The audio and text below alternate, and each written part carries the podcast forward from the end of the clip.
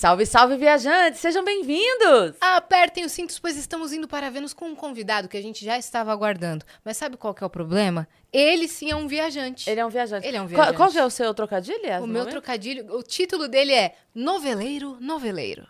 Porque ele é noveleiro, né? Ele é ator, apresentador e ele é piloto. Piloto de avião, piloto de barco, ele tem um veleiro. Ele está aqui com a gente, Max Fercondini. Olá, muito bom, obrigado. Eu Gostei do trocadilho. Você gostou? Né, Pode eu usar, Fazer a tá? novela, né? a- a- Noveleiro. Noveleiro, noveleiro, combina agora com o meu estilo de vida morando Então, no barco, então. Podia ser um a podcast, podia Pode ser um ser. quadro de conversas Só no de, barco. Só de tema de novela, né? Isso, só sobre novelas. É. Putz, ia ser um estouro, porque a galera ama as novelas. E eu né? já recebi muitos colegas atores ah, no meu barco lá em Portugal, em Lisboa, onde que eu vivo. Sim. E desde Cissa, Cissa Guimarães, o Tiaguinho Rodrigues, a Murilo Rosa, Fernanda Rodrigues com o Raoni Carneiro. Que legal. Ah, Dá pra fazer alguma coisa assim mesmo. É verdade. Se isso já tivesse gravado, cara, É. ia ser Como é que um- chama o advogado de vocês pra conversar É o com ele? Kiyoshi. O Kiyoshi. que ele- nesse momento ele já registrou e já patenteou. Tá É, Se é, quiser patrocínio Dramin, né? Para as pessoas. Dramin, é. Patrocínio Dramin. Qual é o nome do outro que eu gosto lá? Esqueci o nome. Vonal. Vonal. Vonal. Vonal. Tem Flash. sono. Tem o Vonal Meclin. O pessoal usa muito Meclin também, que é- Ah, acho é? que é um, é um remédio um, desse de enjoo pra grávida, que tem menos efeito colateral, dá menos sono. E aí eu sei que o pessoal usa bastante o Meclin, né? Boa. Tudo De- patrocínio é, aí não vamos nós, né? recomendar vamos nenhum não. medicamento. Os três, os três são muito bons, até que um seja melhor em patrocínio. Exatamente. Consulte o médico, né? Vamos, sei lá, se tem alguma regra. Mas Consulte o você- médico. vocês deviam montar uma consultoria, que vocês são boas nessas coisas de, De dar de ideia. ideias, Nossa, né? cara, acho que a gente tem que. A gente É. não faz mais ao vivo, só senta com a pessoa. Não, na verdade, não é, não é um podcast, é uma consultoria. A pessoa É. chega, fala, conta o É seu a- a me- negócio. consultoria, mentoria, Isso. né? Conselho. É, a gente só conversa, não, Você não conta- faz o ao vivo. Você conta o seu negócio É, e a gente dá ideia. ideia. Melhor do que inteligência artificial pra isso, hein? Muito Com melhor. É? vocês são mais criativos. Muito melhor. É, noveleiro, noveleiro foi muito bom. Me apareceu assim. Nem, o chat GPT não ia dar essa Não ia, sugestão. Não ia. Não certeza ia. não ia. Não Tá. ia. Então, Realmente. tá aí. Fica, a Testa, gente bota lá espera, no a chat gente GPT assim, me dê 30 nomes, su- 30 sugestões de nomes É. De um quadro é, para um ex-ator que Dentro mora de no um- veleiro. dentro de um que barco. mora num barco. Vamos ver. Vamos fazer, vamos fazer o teste. Vamos fazer o Eu teste. duvido. Muito bom. Mas, ó, prazer estar aqui com vocês mesmo. É, essa nossa, esse nosso podcast estava prometido já há algum tempo. Eu Não sei se a gente pode mencionar o, o Claro. Charles, Claro que pode. que é do restaurante De Bacalhau lá. É o pessoal É do um- De Bacalhau. Pois Nós é. temos amigos em comum. Vocês estiveram lá em Portugal Sim. agora, nesse ano, né? Agora Foi em abril. Final de, mar... final de abril, início de maio. E aí É de abril. vocês, A gente vai embora no último dia de vocês abril. conheceram o Charles, que é o gerente lá do, do De Bacalhau, que é meu amigo também. Exato. E ele ficou, não, vocês têm que chamar o Max e tal, não sei o quê. E aí Ele gosta muito de você. Gosta. A gente Falar também, o, óbvio. O chefe Júlio também, que é. o dono do restaurante, é o chefe no É. restaurante. A também. Marilza, o João. Sim, um abraço pra todo sim. mundo do Pra De Bacalhau, mundo. restaurante maravilhoso. Além da comida boa, a recepção foi maravilhosa. É verdade. E assim, a gente gravou um vídeo na escada, que é uma tradição. Sim. E aí ele mencionou dois vídeos. Ele falou do Victor Clay e ele falou muito do seu. É, eu fiz, porque assim, geralmente é, é- é a escada onde o pessoal vai ali e canta uma música, né? Alguma Faz coisa. Só que eu não sou cantor. Apesar de às vezes gostar de cantar, muito Então. mal, por sinal. Então pode cantar Mas, agora. é- Não. Faustão, né? É, né? Canta agora Quem imitando vivo, um né? golfinho. Mas aí eu li um trechinho do meu livro, na- que tem na orelha do livro. Aliás, eu trouxe pra vocês. Olha aí. O Olha seu aqui. livro? O meu livro. Oh, meu Ah, Deus, eu não Eu estava fiz- esperando. Eu fiz dedicatória, ó. Esse daqui, ó, meu livro aqui. Mar Calma Não Faz Bom Maneiro, pra Yasmin. Olha, muito obrigada. E- Adorei Esse título é bom, tá? Pra Mas, Cris. Vê- vê- noveleiro, vê a noveleiro. dedicatória, Cris. Vamos ver. Ai, que fofo. Lê pra ah, gente. com dois S. A querida Cris Paiva, com dois S. um enorme carinho.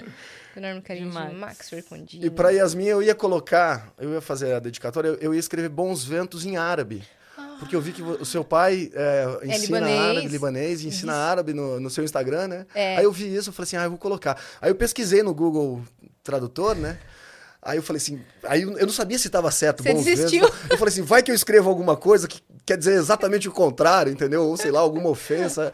Aí eu coloquei só assim, mas depois você me fala se tá Ah, certinho. combinado. O que que, o- legal, o, o. Google Tradutor. Muito Cara, obrigada. eu adorei que é a, a fonte é de máquina de escrever. Então, é- essa é, é a parte do bônus, que eu coloquei um capítulo bônus no final do livro, Sensacional. que é o diário de bordo. Então eu quis dar Ah. essa hum, impressão, né, da... da- Mais pessoal, né? Como se fosse o Escrito- seu diário pessoal É, mesmo. Porque foi, na verdade eu escrevi na primeira travessia do Atlântico que eu fiz, foram 21 dias, E eu escrevi todo o diário de bordo, assim, com a hora que o peixe fisgou, a hora Sério? que ah, ah, o almoço foi servido, a hora que a gente mudou a vela, na hora que eu, a hora que eu fui deitar. Então, assim, bem descritivo, né? As reflexões que eu Podia tive. ser um filme, né?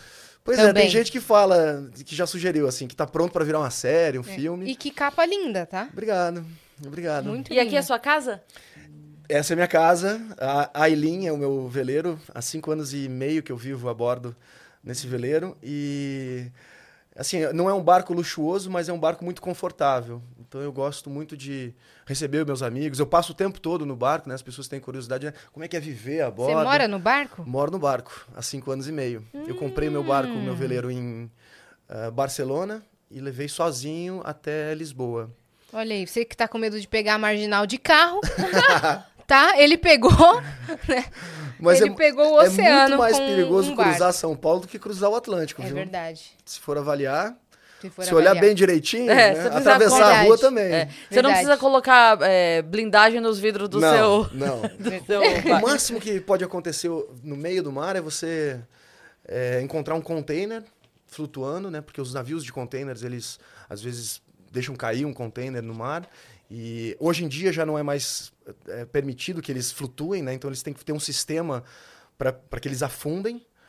E, mas ainda tem muito container antigo. Aliás, eu vi uma notícia hoje sobre isso, Hum. de um cara que, acho que em Noronha, bateu num container e naufragou. Então esse é um dos perigos que tem e você Meu não Deus. consegue ver. Quando você está navegando, a, a- altura do veleiro é no nível do mar, né? No, no nível da água. Então você não consegue ver. Você tem o quê? Um GPS?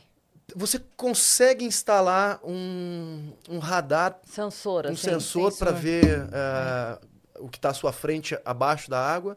Só que como o mar tem as ondas, então assim, ele vai dar muito erro, porque quando ele encontrar o meio da vaga, né, o meio da onda ali, ele vai registrar como se fosse algum bloqueio. Então não, não, não dá para ter essa, essa, Essa exatidão. ex- exatidão e tal.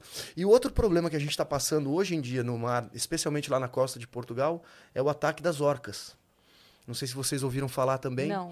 mas elas estão com um comportamento completamente atípico de uns anos para cá, tem talvez uns dois, três anos no máximo, e elas estão atacando os veleiros que, tão, que passam por ali.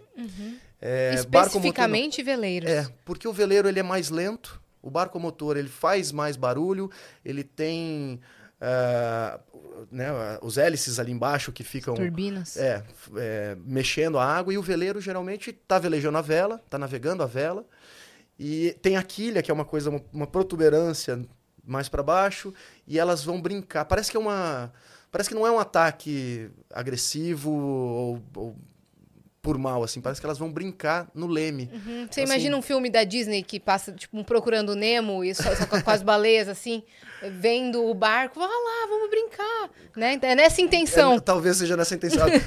é, que- é que já tem tempo, né? O Free Willy, né? Que era aquele Free filme Willy. Antigo e tal, que tinha a baleia assassina, que é a orca, é tida como a baleia assassina. Mas ali, é, na É, o que- ficção, era uma é, outra história. O que se e tal. sabia é que não era, né? É. Que não a eram gente baleias faz isso. Você Nunca tava andando com um amigo alto no estacionamento, tem uma placa, o amigo vai, corre, tal! Isso. É isso que eu tô fazendo. É isso, a baleia É faz bem isso. capaz, é bem Entendeu? capaz. Elas olham e falam assim, "Ah, corre, corre, corre, tal! É, Assim. é. Só que assim, é um problema, porque se você destrói o leme do barco, o que acontece é que entra água, né? É, ali pela, e pelo eixo afundar. do leme. E vai afundar. Então, se não afundar, o barco fica à deriva, o que é um grande problema. Então tá tendo muito relato disso, muito vídeo. é, gente que coloca até a câmera GoPro embaixo da água, assim, e consegue registrar o, o- o movimento das baleias e Caramba, tal. vou lá fazer isso. Pois é. pois é. Vou lá ter esse registro. E como é que você decidiu por morar num barco? Como é que foi essa decisão? Era mais vantajoso? Eu acho que é. Não foi por Porque isso. a gente tava falando do êxodo aqui de, de, Sa- é, problema de pessoas- moradia. É, Portugal está passando por uma, uma- um êxodo urbano muito grande em função do aumento da renda dos. Renda, eles dizem que é o aluguel, né? Então, aumento do, do aluguel eh, no centro de Lisboa, na, na capital, né? Então, as pessoas estão saindo da cidade para morar na periferia, ou então, às vezes, estão sendo desalojadas e estão morando na rua. Tem gente morando na rua. É um problema muito sério que está acontecendo Sim. agora em Portugal, tem muita manifestação na rua. É, Portugal, dos países da Europa, é um dos países que tem o salário mínimo mais baixo. Então isso faz com que as pessoas, quando chega o turista ou uh, o estrangeiro querendo habitar Lisboa, eles pagam mais e aí as pessoas têm que sair daqueles imóveis e tal. Então tá, tá uma, uma polêmica. Mas eu não tinha consciência do quão vantajoso é viver num barco. Recentemente eu até gravei um vídeo falando sobre a minha vida ali no Parque das Nações. Eu estou na Marina do Parque das Nações, em Lisboa. Uhum. Nesse, ali onde a gente esteve. No né? bairro que vocês conheceram, que é um bairro, um dos mais novos que tem. É, em Lisboa, foi construído... Perto do Oriente, né? Perto do Oriente, e foi construído em 1998, quando aquela região que era depósito de combustível, depósito de lixo, uma área degradada, foi revitalizada e aí construíram esse bairro. E aí eu estava gravando ali, na, eu estava na, na Marina, e os apartamentos que estão na frente, exatamente na frente da Marina, eles custam, em média, 2 milhões e meio a 3 milhões de euros.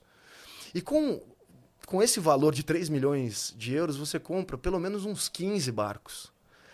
E aí a questão é que a gente que está ali no barco, a gente olha é, né, as pessoas morando e o cara está ali na, na, na sua varanda ali, num apartamento de 200 metros quadrados, 250 metros quadrados, e ele olha e pensa assim: poxa, eu queria estar ali agora, velejando, eu gostaria de velejar e tal. A gente que está no barco, e aí eu falo, toda a comunidade que vive na Marina, e tem pelo menos uns 20, 25 barcos habitados, a gente olha para aqueles apartamentos e fala assim: o quê? Eu não queria estar lá, não, eu queria estar aqui. Então, essa é a diferença, né? Você tem a casa e o transporte no mesmo Exatamente. local. E aí você pode mudar de bairro se você quiser. Quantas são, foram as vezes que eu saí dali e fui é, fiquei ancorado em Cascais, uhum. que também é uma, uma região muito bonita ali. Esse da... que falaram pra gente conhecer, Foi. né? É muito charmoso. É. Lembra um pouquinho a Califórnia. É um, assim, Tem um paisagens bairro... lindas, né? É, é muito bonito ali. E, e aí, assim, vou ali para Cascais, fico ancorado, tem uma, uma outra é, vizinhança, uma outra Sim. paisagem. E aí, você tem o aluguel do espaço que você ocupa em cada lugar, mas você Isso. não precisa fazer, por exemplo, você está ali é, no Parque das Nações, né? Para você, e você tem aqui um contrato, você. Não, esse mês eu fico, esse mês eu não fico e sai? É tem, isso? tem um contrato. Na verdade, eu pago mensalmente, mas você pode fazer um contrato de ano, né, por o ano todo, ou seis meses e tal. A questão é que constrói-se mais barcos do que vagas em marinas. Uhum. Então, assim, tá tendo falta de vaga para barco nas marinas em muitos lugares na Europa. E até mesmo aqui, talvez até no Brasil, apesar da costa que a gente tem, né? As pessoas querem ficar ali por Paraty, por Ubatuba, é. É, na região de Angra dos Reis, Ilha Grande. Então, é, com isso, se eu sair da minha vaga ali e deixar de pagar. Quase que eu não conseguir voltar. A lista de espera é de dois anos. Então, o que me segura hoje em Portugal, um pouco, é isso. É, o fato de eu, de eu querer navegar e se eu sair dali não poder voltar. O seu barco agora, seu, seu veleiro, tá com quem? Tá ali sozinho. Não, deixa pra lá então, não fala nada. Está bem segurado, porque vão lá. Não, não, não, é, é super seguro. É, Portugal tem uma, uma qualidade de vida muito grande, uma segurança muito grande nesse aspecto. Tem muito vizinho lá que tá olhando, vira e mexe, eles mandam um vídeo do meu barco. Os caras da, da varanda que você falou. Né? É, o pessoal da varanda também, o pessoal que mora ali, né? Os invejosos que moram no apartamento de 3 milhões. Estão de olho, né? Estão tudo olhando ali. Mas, assim, quando eu venho para o Brasil e eu venho para fazer as palestras ou para fazer alguma, algum trabalho em publicidade, aí eu deixo o barco. Já aconteceu de eu ficar seis meses aqui no Brasil, fazendo uma expedição aérea, estava voando pelo Brasil. E aí deixei o barco seis meses, coloquei um monte de desumidificador dentro, né? É. Para poder manter o, o barco é, limpo e, e, e sem umidade. Mas fica bem, o barco fica bem, não é, um, não é um problema. O grande problema é quando tem alguma tempestade que se aproxima de Portugal. Isso acontece bastante, né? Ali tem, na região dos Açores, que são é um arquipélago que tem no Atlântico, ali tem uma depressão açoriana que às vezes leva furacões ou, tor ou tornados ali para região continental de Portugal. E eu já passei por um desses. E aí Você estava no barco? Tava no barco. E aí? E aí que assim, vários amigos me ligaram, Max, se você quiser, é, pode vir aqui em casa, pode ficar aqui em casa. Né, algumas namoradinhas que eu, que eu tinha na época desse furacão, que foi em 2018, também me ligaram, ó, oh, Max, se você quiser ficar aqui em casa e tal. Aí acabou que eu falei, o quê? Um capitão nunca abandona seu barco. Eu vou passar essa tempestade, né? Ele lá no meio Com- do tornado. É. Não, comprou até um violino pra fazer o Titanic. ali, ó. Prometeu ele, ó, daqui eu não saio. Não, o pior, o pior foi assim. Isso que- vai ser bom pro livro. Não, eu conto essa história no livro. Sabia? E aí eu até faço um paralelo com essas namoradas, né? Namoradinhas que. Ficantes, né? Que eu, que eu tinha na época. é, delas terem me convidado para ir para casa delas, para eu ficar mais protegido. E o fato dos furacões, a maioria deles terem nomes femininos. Né? Aí Uhum. eu contei isso no livro, né? Por quê, né? E foi exatamente a dúvida que eu tive ali na. Imagina, estava acontecendo. Eu quero a Flávia ou Catarina? É o, o- Quem vai me dar menos trabalho? Pois é. Mas aí foi ótimo, porque Com quem eu eu sei fiquei... lidar melhor? Pois é, eu fiquei no barco. A história, eu conto no livro por que, que os furacões eles eh, têm os- o nome de mulher, porque assim, na época quem fazia o registro eram os homens do, eh, do exército, da, né, da, especialmente acho que do exército americano, né, que faziam o registro dos, dos nomes dos furacões. E eles colocavam o nome da namorada, o nome da filha, o nome da mulher, né? Então por isso que tem essa tradição. Mas tem furacão, tem tempestade também que, é, que tem nome masculino, não por isso. Eu sei que eu comprei uma garrafa de rum para aquela noite, né? Abasteci o barco com tudo, amarrei muito bem o barco na marina. Um pirata. Pirata total. aí tomei o rum. Eu sei que eu apaguei, não vi nada. Passou o furacão, eu nem senti. Olha, no dia coisa seguinte, boa. estava um dia lindíssimo. E aí, quando eu saí do barco, eu só vi assim que tinha muito, é, muito mato, muita é, é, é, folha na água, né? Porque tinha sido bastante vento. Mas o, o furacão Leslie passou, se é, desviou para o norte. Então não passou, não, não atingiu em cheio Lisboa. E aí você não sabe se ele de fato foi fraco ou se você tinha bebido muito e já tava girando de qualquer Pois jeito. é, pois é, foi meio que Você assim. foi eu, esperto. fui, ler- eu fui ler as notícias Eu já tava girando melhor. mesmo. Vamos deixar tudo girando. Isso é, é uma vantagem, né? Você toma, você toma um, um vinho no barco, aí você fala assim, ah, não sei se eu tomei demais ou se o É. barco tá balançando muito, então... Mas foi tranquilo, no final das contas foi tranquilo. Eu vi uma notícia essa semana de um casal que eles emendaram, não sei se 20 cruzeiros seguidos. Você viu isso? Não. Pro, Cris, procura, por favor. O casal, eles emendaram. É um número alto, tá? Eu tô falando 20, mas eu acho que é mais. É, porque eles fizeram as contas. É um casal de senhores, assim, de idosos. E eles fizeram as contas, tipo assim, aluguel, alimentação, porque o navio cruzeiro é. tem é all tudo inclusive. inclu- É, É. é. inclusive. E aí eles fizeram as contas e, tipo assim, cara, não vale a pena morar em um lugar. Pois é. Então eles pegaram, tipo assim, fizeram o esquema, ela sai de um, entra no outro, sai de um, entra no outro. Pois é, pois é. 51 cruzeiros. Caraca. 51 cruzeiros. Eles deram a volta ao mundo, provavelmente, né? Com, com os cruzeiros, né? Que loucura. Ah lá. Olha, Olha lá, tomando uma corona. Então, volta um pouquinho pra ver a. a- A, a felicidade da, da mulher. tá? Sobe um pouquinho de novo, Cris, pra ler a. e ali, lá ó. tem tudo, tem Há bombeiro. 455 dias. Meu Está Deus. hospedado no Coral Princess, mais tempo até do que o próprio capitão. Ah, tá. Afonso Então é no É. mesmo cruzeiro. É, Eles são, ó, Brisbane, eles são de, da Austrália. É. Eu acho assim, o que está acontecendo muito hoje em dia é as pessoas, é, primeiro por, por buscar uma qualidade de vida melhor, sair dos grandes centros urbanos, né, como São Paulo aqui, ou ah, mesmo por saúde mental. Aliás, hoje, é- hoje o dia da gravação aqui é o dia é, mundial, da, Saúde mental. Ah, que bom, porque eu tô sem. bem hoje. Hoje você vai É. procurar, então se Isso. dedica a isso Tá, hoje. bem hoje. Mas as pessoas, eu acho que elas estão é, colocando em perspectiva, até mesmo depois da pandemia, muito assim, o- a qualidade de vida que você tem num grande centro, o quanto você precisa ganhar para se manter nesse grande centro. Eu tenho assim um número na minha cabeça que eu falo, cara, o que você ganha em São Paulo, provavelmente 70, 80% você deve gastar na própria cidade. Com certeza. Com moradia, com alimentação, com é, os eventos, né? Então é aniversário de um, você tem que ir, aí, aí vai de carro, não pode ir de Sim. carro, vai de Uber, então vai é, para no estacionamento.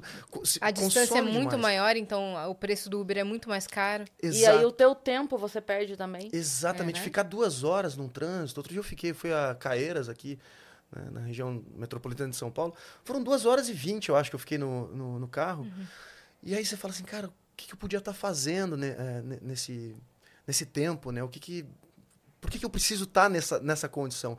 Claro, não é, é, Eu acho que não é tão fácil fazer a transição, mas cada vez você vê pessoas, casais, Sim. optando por uma, uma vida desacelerada, né? E eu acho que o motorhome e eu tive a experiência de viver no motorhome durante seis meses na expedição que eu fiz pela América do Sul. É, eu tava vendo um- fo- as fotos aqui. Foi o América do Sul sobre rodas. Eu conto um pouquinho sobre Aqui, essa ó. expedição também. É, eu percorri, foram 21 mil quilômetros, passando por Uruguai, Argentina, Chile, Peru, Equador e Colômbia. E foi a minha segunda expedição. Hum.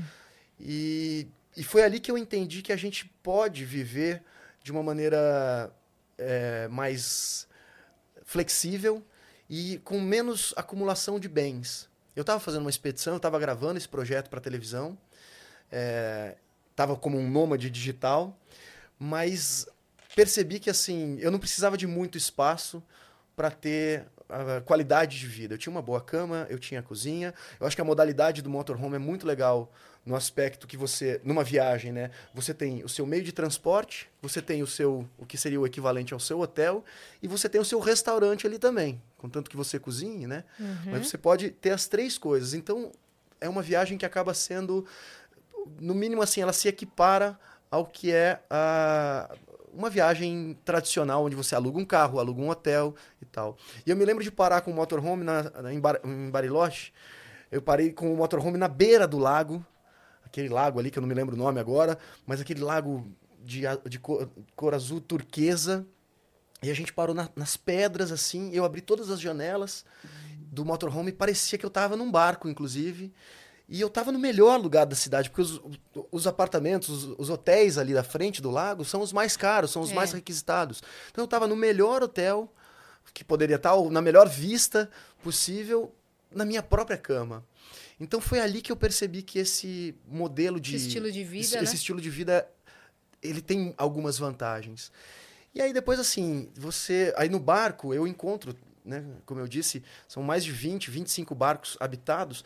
Todo mundo que mora em barco fez essa escolha, gosta de morar, são casais, tem famílias, tem um barco lá que tem sempre eu passo, tem um bebezinho chorando, então assim, tem criança, bebê dentro do barco e você percebe que está todo mundo vivendo o mesmo sonho. Então as conversas, né, o nosso ritmo de vida, ele é em função é, de contemplar a natureza, de contemplar que, a, a- aquela comunidade. Né? A programação da gente é ver o pôr do sol, é ver a lua nascer. É, muita gente trabalha a partir do barco, né? nos seus computadores, né? remotamente. Ou tem Faz gente home que office no, no bar. faz home office, boat office, Boat né? office. Boat office. Ou então estão com eh, tem um trabalho na cidade e voltam para o barco, entendeu? Uhum, Eu dá pra acho que é muito transporte viável. de coisa também, né? Sim, também, também. E a, e a vantagem de você poder Uberboat, né? Uberboat. é, também. Dá pra fazer. Eu trabalhei num barquinho lá de turistas em Portugal, né? Eu não estava fazendo nada, tal, tava esperando, na verdade, os painéis solares e o gerador eólico, que eu tenho energia é, autossuficiente no barco Dos ventos. dos ventos. E aí tava esperando instalar os painéis e tal. E aí tinha um barco de. de é um barquinho pequeno, um barco até holandês, daqueles dos canais holandeses. E tinha uns, uns rapazes, né? E umas meninas trabalhando, da minha idade, até mais novos do que eu. Aí eu passei assim falei: o que, que vocês estão fazendo aí? Não, a gente trabalha, a gente leva turista e tal, para passear aqui no Tejo. Falei, ah, não estão precisando de gente, não? Que eu tava sem fazer nada, né? Tava só esperando. Demorou seis meses, pelo menos, para instalarem os painéis lá no meu barco. Aí eu comecei a trabalhar com eles. Então, de manhã eu acordava, fazia um café para mim, fazia um café para o outro marinheiro que ia trabalhar comigo. A gente preparava o barco, saía e levava turista para passear no Tejo, né? Então eu acabei conhecendo um pouco mais da cultura Que de legal. Portugal, dos, dos monumentos ali, né? Que nem o padrão dos, dos descobrimentos, a Torre de Belém, a Ponte 25 de Abril, que até então chamava Ponte Salazar. Eu aprendi isso navegando ali por conta Tem os miradouros. Tem os né? miradouros que são muito bonitos. Sim. Mas ali O na ali teatro, o antigo teatro romano, né? Que a gente foi A visitar. gente Sim. visitar. Cara, a gente deu uma sorte. Não foi programado, como a Yas estava contando aqui no off pra você. A gente foi de última hora, foi um convite feito que a gente ficou muito honrada de receber. E era o meu sonho. Inclusive, a gente tava, parou nessa parte da conversa. Exato. A gente falou que ia falar que sobre a isso gente de novo. é, ia falar. O que aconteceu? A gente, a gente já comentou algumas vezes aqui de Portugal. E eu já, falei, já tinha dito algumas vezes que era meu sonho conhecer Portugal. E nós soubemos, depois que nós fomos, nós voltamos e nós soubemos. Agora tem, sei lá, um mês e meio, no nosso aniversário. A gente soube é, que nessa conversa, do tipo assim, resolvendo quem ia e quem não ia, é, as pessoas que estavam resolvendo de levar a gente, tal, não sei o quê, lembraram dessa informação. Ó. Falaram assim, ah, ah, não sabia, tipo assim, "Ah, as meninas do Vênus falaram que elas querem muito conhecer Portugal. Então, tipo assim, essa informação foi jogada, a mesma coisa que aconteceu com o Jota Quest, né? É. A mesmíssima coisa aconteceu, de chegar na pessoa a informação e a pessoa falar, ô, peraí, eu lembro que tem alguém que falou que quer muito ir. E, Olha e, só. e aí, cara, que você joga coisa pro universo, Ah, não, isso acontece Cuidado com o muito, que né? pede É, mesmo. É, porque acontece mesmo. São. E o que eu ia falar que a gente deu sorte é que a gente chegou lá no dia 25 de abril.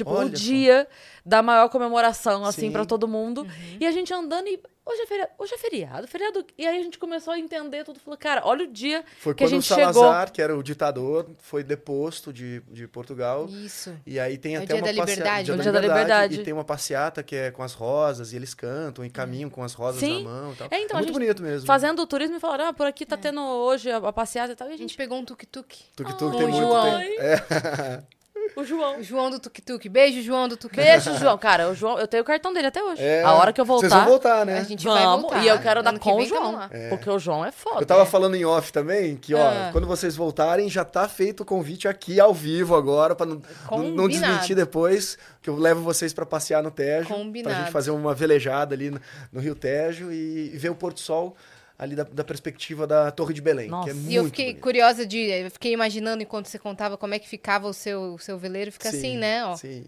Fica assim Muito lá no legal. Parque das Nações. É olha só. muito, é muito curioso porque assim, quando eu cheguei na Marina do Parque das Nações, não tinha vaga pro meu barco, porque estava lotado.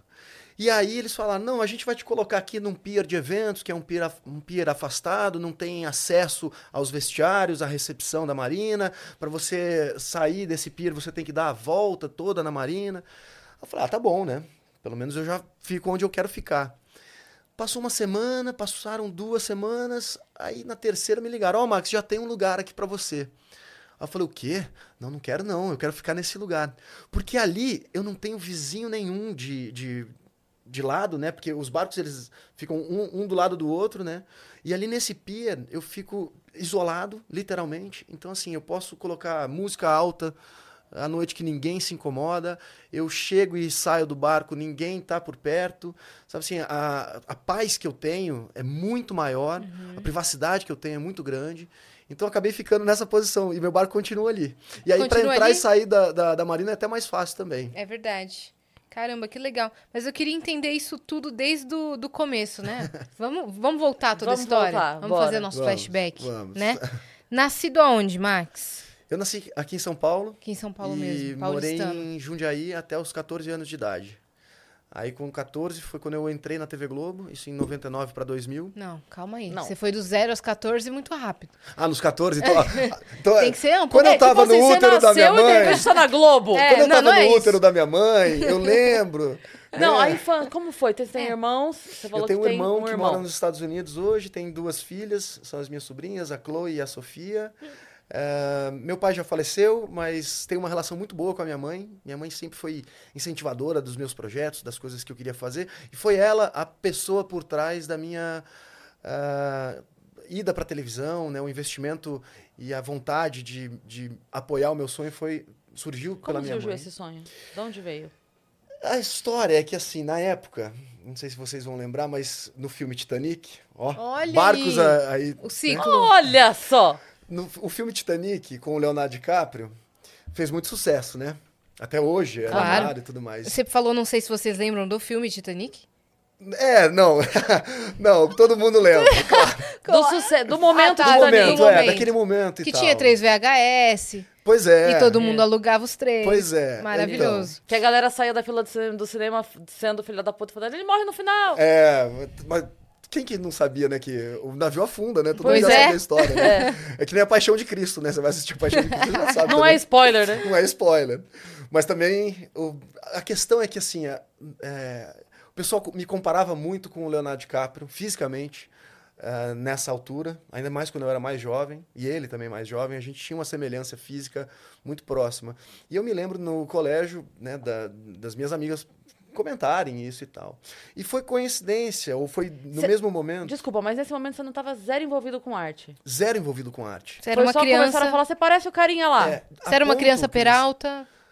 Olha, o que acontecia era assim de, de menina tirar, querer tirar foto comigo. Eu saí de férias, fui para Búzios, nessa, nessa altura, aos 14 anos, e uma menina querer tirar foto comigo, sabe assim? Parecia que eu já estava sendo puxado para esse lugar da Entendi. celebridade, do, né, não sei, da, da, fama, talvez. Tem foto sua, criança, no Google? É capaz de encontrar. Vamos ver, Christian, se tem, é pra gente ilustrar. Coloca ah. aí Max Fergondini, Leonardo DiCaprio, de repente aparece alguma ah, coisa. Ah, já devem ter feito o, a, a comparação. comparação. Pois é. Claro. Não, fizeram. A imprensa, claro. quando eu entrei na televisão, mas antes de entrar, né, eu entrei na televisão porque eu era muito falante em sala de aula como vocês percebem, né? Dá para perceber que eu gosto de falar. Só que eu gostava de fazer piada dentro de sala de aula porque eu queria mobilizar a turma. Eu fazia da turma a minha plateia. E isso não era muito bem visto pelos diretores, pelos professores. Então, assim, eu, eu recebia muita advertência. E minha mãe pensou que isso não era uma coisa ruim, que podia ser algo. Só tá no lugar errado. Só tava no lugar errado. Quem Exatamente. foi que contou pra gente que o diretor pediu pra não fazer bagunça um dia? Quem conta? Teve uma Essa daí, mesmo. você pegou logo uma sem camisa, né? Olá, cara. É verdade. O Leozinho? Tem, acho. tem. Tem muita semelhança. Tem um e o cabelo né? igualzinho também. Pois é. é. Os a olhos. foto da, da direita aqui nesse vídeo é a foto da minha primeira novela, foi Esplendor. Que fofo! Em, no, em 2000. E a foto da esquerda, provavelmente alguma matéria que eu Mas fiz. Mas tem bastante revista. semelhança. Tem, né? Assim, tem. Uma, algo, algo Sim. parecido, né? Tem. tem. essa, essa foto aqui, ó, de cada, pra gente pegar uma do Leonardo DiCaprio em Titanic, que tem foto dele bem assim, ó. Com esse jeito. cabelo penteadinho assim. Aqui, vai, vai lá, Boa. Cris. Faz, faz tua faz mágica aí, Cris. Tá. Boa. Não, mas pode, pode tirar, Christian. E aí eu sei que. E eu sei que eu. Então, nesse período de 99, do ano de 99, no, 99, eu comecei a fazer os cursos de teatro, porque minha mãe achou que eu podia desenvolver isso numa outra área. E as coisas aconteceram muito rápido para mim. Foi no período de um ano. Eu tinha feito o curso de interpretação aqui em São Paulo, dois cursos aqui em São Paulo, um com o Inácio Coqueiro, o outro com o Wolf Maia um, um curso com o Beto Silveira, um curso em Campinas. E aí, é, eu lembro que era até agora, a altura de, de outubro, é, que eu ia sair de férias e aí tinha que levar o currículo no curso do Inácio Coqueiro e no, no Wolf, e eu não tinha feito é, praticamente nada assim expressivo, né? Era só os cursos que eu estava fazendo. Aliás, a primeira campanha, a primeira é, o primeiro teste de uma campanha de publicidade eu peguei, que era para as malhas Malve. Hum. Então, tudo, sabe assim, quando as coisas parecem que mostravam que o caminho que eu estava fazendo, é, que eu estava indo para um caminho certo e foram me puxando. O próprio Inácio Coqueiro, é, minha mãe perguntou assim: você acha que é, o Max tem jeito para ser ator e tal? Ele falou: claro e tal. Então, assim, foi muito nesse, nesse lugar. E aí as coisas aconteceram muito rápido. Você nunca pensou em fazer outra coisa? Com 14 anos. Você pensa tudo. Eu, eu não sei se na época, talvez hoje em dia os jovens, né, os, os adolescentes tenham mais ambições e tal, mas eu era um garoto do interior de São Paulo, morava em Jundiaí. A minha, a minha, o meu passatempo era jogar bola com o pessoal do condomínio, era brincar na rua. Então, assim, o que eu gostava muito era da, do espaço, do céu. Então, eu tinha aquele sonho de criança de querer ser astronauta. Né? Não sei se as crianças de hoje em dia ainda pensam nisso, mas naquela época era uma coisa que me fascinava muito. Acabei me tornando piloto de avião, é, piloto privado. Tá próximo, tá, tá próximo, próximo, né? Mas profissionalmente eu não tive. Olha lá. Olha. É mesmo. Pois é, dá para ser confundido na fila do pão. É, né? Não é mesmo, dá sim. Dá, dá. Verdade, é. irmão perdido. Eu acho que eu e o, o Leonardo DiCaprio temos diferença de 10 anos, mais ou menos. Ele deve estar com uns 48, eu tô com 38. E a conta bancária também é bem ah. diferente. Assim, né? De uns tá bem... 10 milhões. É, é. Enfim, mas, Boa, mas parece mesmo. Parece mesmo. Né? Você vê Enfim. o que, que um CEP não faz, né? Não é? Não é? Nasceu igualzinho no outro CEP. Olha aí. É. Pois, mas eu sou, eu sou muito feliz de ser brasileiro, é, de ter trilhado o caminho que eu trilhei é, das oportunidades que eu tive e, e, do desprendimento que eu, que eu tive. Até mesmo assim, por não. Eu, eu não sei se esse cara tem a paz que eu tenho. Com certeza, eu, verdade. Acho que a fama, o dinheiro não te dão. É, podem te dar um pouco de conforto, mas paz de espírito, saúde não te dá. É, e nem mesmo possibilidades, assim, porque às vezes você está numa redoma tão, né, num pedestal tão alto, ou você tem acesso a tanta coisa, né? Que você, não, você perde a noção da realidade. Sim. E o fato de eu ter sempre tido pé no chão, minha família sempre ter me, me educado muito bem nesse aspecto, me fez eh, pertencer a esse mundo, sabe? Sim. Então eu converso com todo tipo de gente. Eh, lá na Marina tem, tem pescador. Às vezes os pescadores passam lá e falam, Max, pega uma panela aí.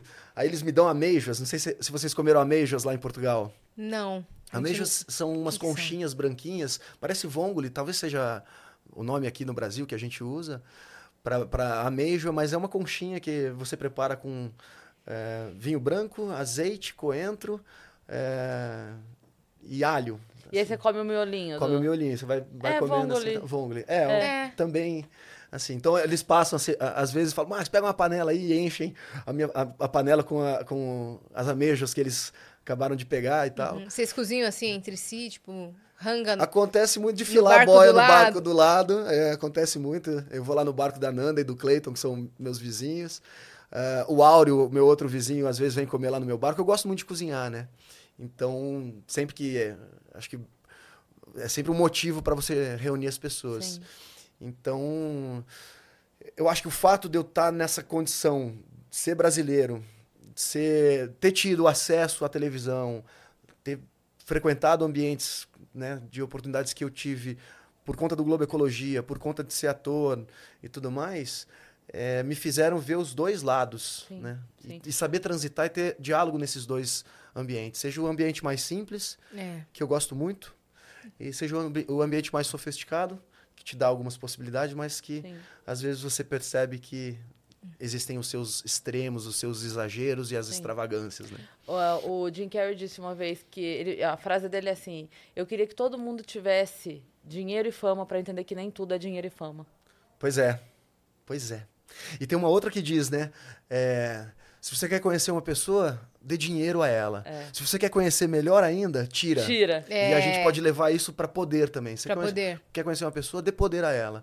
Agora tira o poder, aí você vai saber quem realmente essa Exatamente. pessoa é. Eu acho que eu, eu, de certa maneira, tive isso. Eu tive a fama, tive né, o acesso a tudo, e depois eu não tive. E, cara, pra mim, E tá eu tudo continuo sendo a certo, mesma você pessoa se e aprendi muitas adaptou. coisas. É, é. Ontem, lá, eu tava na festa da Caixa Damasceno ontem, e eu- a gente tava comentando num grupo de amigos lá a, a nossa admiração pela Ana Paula Arósio. Sim. Que ela conseguiu, tipo assim, de- ela desapareceu, É. sabe? Aí apareceu, fez um comercial, aposentou de novo. Aí a gente começou a brincar. Paula Arósio, se você vê isso, é brincadeira, tá? Tem a que gente chamar ela aqui, tem que chamar ela aqui. Mas ela não Pois é. vem, a gente não É. tem milhões pra trazer a mulher aqui. Mas, Mas, vamos, vamos tentar, vai mas a gente começou Mas a ela, mas ela é brincar. acessível, ela é acessível. A gente começou a brincar, tipo assim, é, ela passou, acho que 20 anos, é, sem, 20 anos aproximadamente, né? Sem é, aparecer. Óbvio que ela deve fazer as coisas dela. tal, É, é. mas eu digo assim, como a gente conhece o trabalho dela, né? E aí o meu amigo falou assim: ah, ela foi, fez um comercial e aposentou pro burnout. Já foi o burnout É, dela. não fez o comercial. Não, que isso? Um comercial? Um minuto, meu amigo? É. Você tá de brincadeira? Tem um amigo meu lá em Portugal que fala assim: tá com burnout, meu. Tá, tá, tá com burnout. Mas ah, eu me lembro da Ana Paula, eu trabalhei com ela, acho que em duas, uma minissérie, uma novela e tal. Eu sempre tive um relacionamento muito de admiração por ela, uma mulher lindíssima e tal. E eu me lembro dela falar que ela queria se aposentar com 35 anos, ou, ou com 40, acho que até com 35 que ela falou. Na, na altura ela devia estar com uns 30, 32, e eu um pouco mais novo, com talvez 24, 22, 24 anos.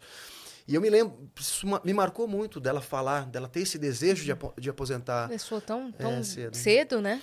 Pois é, e é doido, porque assim, o que que faz a gente querer continuar, né? Na carreira artística, muitas vezes é a vaidade, né? As pessoas não conseguem Sim. desapegar desse lugar. Eu tenho um plano né? curto também. É, É. Porque, assim, aquilo que você estava falando, eu não tenho grandes. Grandes Ambições. ambições, sou uma pessoa de hábito simples, tranquilo, não, não sou das, das loucuras, sabe? Uhum. Então eu falo assim, cara, a hora que der pra parar, nossa, mas Sim. tranquilamente, não tem essa de. Sabe, tem gente que eu vejo e falo assim, por que, que você ainda tá botando a cara Pois aí, é. cara? pois é, Já foi, já, você já tem dinheiro pra parar, vai cuidar da tua vida. pois é. Parece que a pessoa. Esse lance do ego é muito doido, porque assim, aí a pessoa, ela não precisa nem da opinião pública, nem de nada mais. Ela não precisa para viver. Uhum. Mas aí ela vai postar que começou a namorar, ou que terminou, ou que vai ter filho, ou que não vai. Porque ainda quer estar que... tá nesse contexto, né? Da... Aí vem o, o, hater, aí vem não sei o quê, aí vem cobrança, aí vem fofoca, aí vem... Velho, some, some, velho. É, dá um tempo, né? Para um... Suas Ou, contas tão pagas, né? até tua sétima geração. Eu acho também, Cris, que a gente não nasceu para fazer uma coisa só na vida, né? É. E é claro que a gente tá falando assim na, é, do ponto de vista de quem tem a possibilidade de se aposentar Lógico. mais cedo. Uhum. A Ana Paula sempre teve uma condição muito privilegiada. Eu de certa maneira, também tive uma condição privilegiada. Eu não sou milionário, não sou uma pessoa que. O meu custo de vida hoje em dia é muito baixo. Que me faz. É uma pergunta que sempre falam assim: ah, mas como é que você se mantém, né? Eu tenho o meu, meu apartamento que eu deixei aqui no, no Brasil, que está alugado, então tem uma renda dali. Uhum. Eu tenho meus, os meus investimentos que geram uma renda. É, o meu, a minha renda vem do Brasil, então assim, eu, me importa muito o câmbio, né? A oscilação do câmbio, né? O, o, o euro e o real. Uhum. Mas o meu custo de vida baixou muito. É, e tem eu, as palestras, os livros. E tem aí, quando eu venho fazer palestra, que agora estão tá, me chamando bastante para fazer palestra, publicidade, né? Em função é. das redes sociais, é, campanha de roupa, eu faço ainda algumas coisas aqui. Mas eu acho que o, o segredo para mim foi mudar o meu estilo de vida. O meu custo de vida baixou muito. Uhum. Então, assim, antes eu saía para jantar, sei lá, cinco, seis vezes na semana, porque tinha aquela necessidade, né? De, de um amigo que chama, uhum. é, ou, ou, você tem que circular, você estar tem que estar aqui, evento. ali, estar em uhum. evento e tudo mais. E depois você para com isso, você fala assim, cara, eu como melhor, eu cozinho, eu como muita salada no barco, é, pescar eu pesco nas travessias do Atlântico, né? É, em Portugal, assim, é raro eu, eu sair para pescar, mas eu tenho, eu tenho uma qualidade de vida muito melhor. É, gastando muito menos. Gastando muito menos e é o que é, o que é possível. Então, assim, se a pessoa consegue ponderar o, o, o esforço físico, mental, psicológico, o sacrifício, às vezes, que se tem por você deixar a sua família no, no interior para morar numa cidade como São Paulo, né? Ou, ou Rio de Janeiro. Se você co começar a colocar no papel tudo, assim, de repente você fala, cara, eu não preciso passar por isso para ter uma, uma qualidade de vida que eu gostaria de ter. E muitas vezes as pessoas deixam para se aposentar só quando já estão na terceira idade e aí hum. tem aquela dificuldade de já não ter a saúde, a disposição Sim. que tinha para poder aproveitar, poder viajar. Aproveitar. Pois é. E você, você tocou no assunto, é, não é esse o nosso foco, né? Tipo, não é com o que você trabalha, mas é muito legal falar disso, porque eu lembro que o ano passado eu estava conversando com a minha manicure sobre investimento, sobre guardar um pouquinho por mês e tal, e que ainda existe aqui no Brasil um, um, um bloqueio muito grande disso, da pessoa não entender que 30 reais por mês faz diferença se sem ela puder. Dúvida, 15 reais por mês faz diferença se ela puder, porque não é o quanto por mês, é o tempo. Exato. É o tempo. O Exato. tempo é muito mais valioso do que o valor mensal. Então, assim, se você tem um, um moleque na tua casa de 18, 19 anos, fala para ele começar agora. É agora. É. Porque a hora que ele tiver 35, ele vai poder parar. Né? Infelizmente, né? a gente não tem essa educação financeira de é, base, né? A é. gente vive num mundo capitalista, a gente vive né, é, em função do trabalho, dando, doando nosso tempo para receber dinheiro Sim. em troca, e a gente não tem essa consciência, né? E é difícil porque até que vire a chave para mim também foi difícil, é. porque eu, eu, eu acho que quando eu quando eu ganhava um salário todo mês, eu gastava muito, porque a conta era, não, tá entrando, tá saindo e tal, né? E tá tudo bem. Então, seguro. Porque daqui é, tantos dias vem outro. É. Pois é. Mas a gente tem que pensar lá na frente. A longo né? prazo, né? É. E depois, assim, ver o que, que é prioridade. Às vezes é. Pô, será que eu preciso gastar com isso aqui? É. Se eu fizer, se eu guardar um pouquinho, isso aqui, né? Tem a história do cara, né? A mulher que fala assim: pô, se você parasse de beber, você é, em 30 anos teria uma Ferrari. Aí o cara olha pra mulher e fala: Quantos anos você tem? Ela falou: Tô com 37. Você tem uma Ferrari? Você tem uma Ferrari? Não, não tem. Então vai pra lá. É. então deixa eu beber. É, isso. é claro é. que assim, no, no, é um exemplo é um esdrúxulo, mas assim, é isso mesmo, sabe? Qual é a prioridade da gente, Sim. né? E a gente tinha que ter mais essa educação financeira, educação é, social, né? Sim. É, sociologia, eu, eu sempre brinco que a gente não aprende a usar os juros compostos a nosso favor. A gente aprende o problema dos juros compostos é. no atraso de um cartão de crédito. Aí você fala, é. não, vai acabar, tem que pagar, porque senão vai te ferrar. E é verdade. É. Mas a gente não aprende que, que os juros compostos podem ser positivos se você investir. Sem né? dúvida. E, é olha... e eu lembro que eu, eu falei dela aqui, e a gente começou a fazer a conta, ela falou, ah, mas como é? Eu falei, cara, abre, tipo, calculadora de juros compostos e faz lá a conta porque vai cair teu queixo. Você não vai E não é nada é. inseguro, não tô falando de loucura, de aposta louca.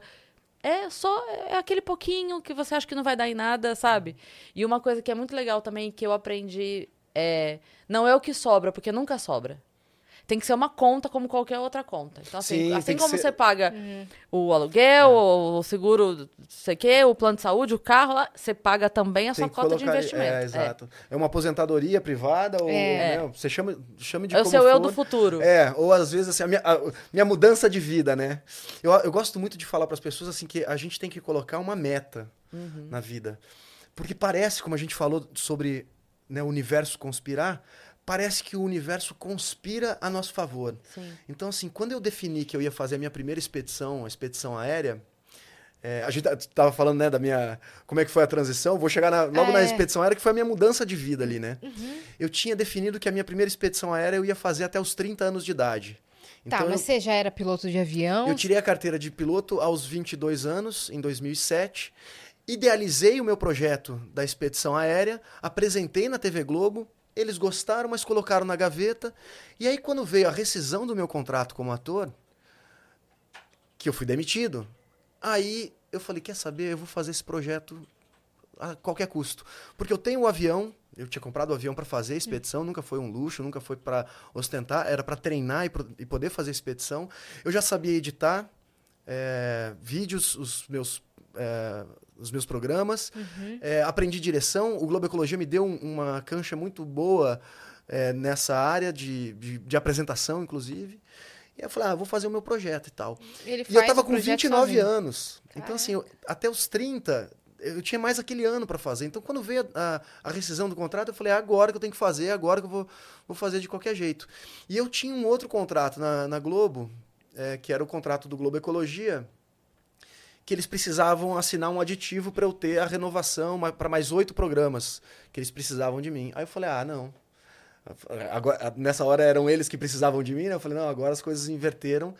É, eu assino esse contrato se a gente assinar o contrato da minha expedição, que está há sete anos aí parado, né?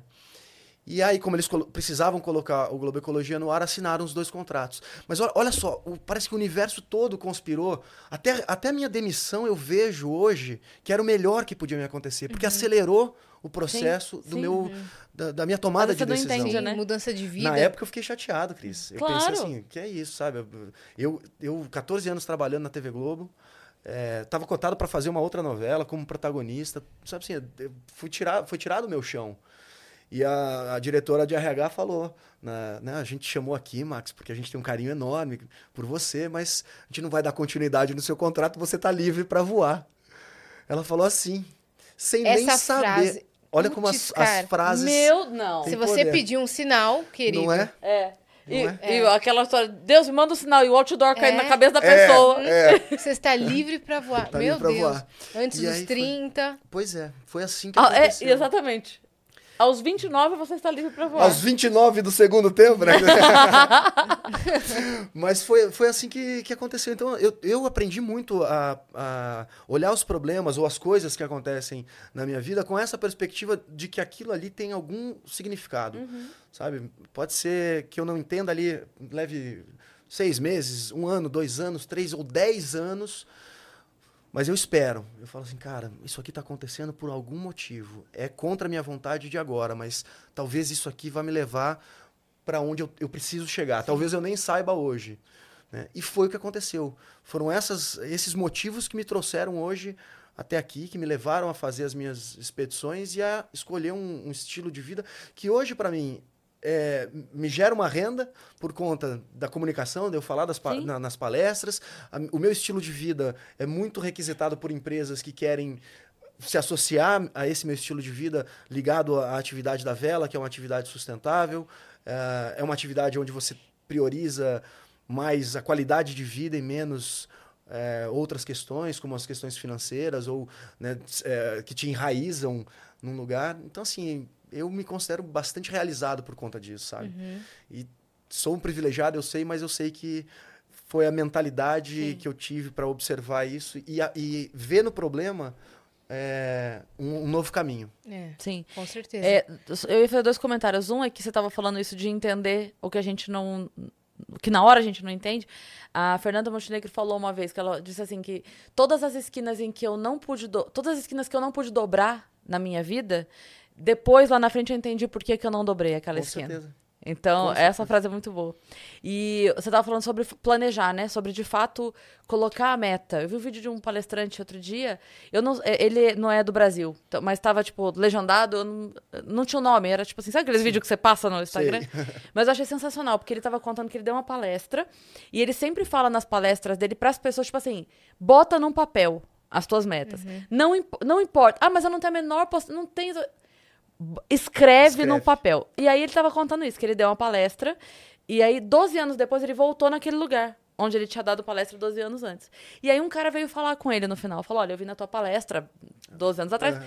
E você falou isso. E eu fiquei meio tipo assim, ah, aham. E aí ele colocou, tipo, 12... é, não eram 12 coisas, não. Eram 10 coisas. Dez coisas. 12 anos depois. E ele colocou. E ele, ele, ele guardou esse papel. Não é uma coisa que ele. Então, então agora eu vou. Não, ele guardou. E ele falou, cara, eu vi que você voltou pra minha cidade, eu lembrei. E peguei o papel. Peguei o papel. Tava tudo realizado. Meu Olha Deus. Ele falou, eu não. Tipo assim, eu não saí correndo atrás de nenhuma dessas coisas. obcecado. Eu só. É, tipo assim, eu escrevi, isso aqui é, Colocou é no minha papel, meta. jogou pro universo. É. E aí eu falei, velho, olha que loucura. Mas é muito assim. As É. coisas acontecem assim. Eu, eu recomendo que a pessoa coloque no papel e, e olhe, lembre, até porque a gente tem que ter, Sim. né, ah, sempre eh, recordar onde a gente quer chegar. Isso é importante. Mas às vezes acontece sem a gente esperar. Sim. Parece que é uma força maior que, que te impulsiona para aquele lugar, né? É muito forte isso. Eu, É.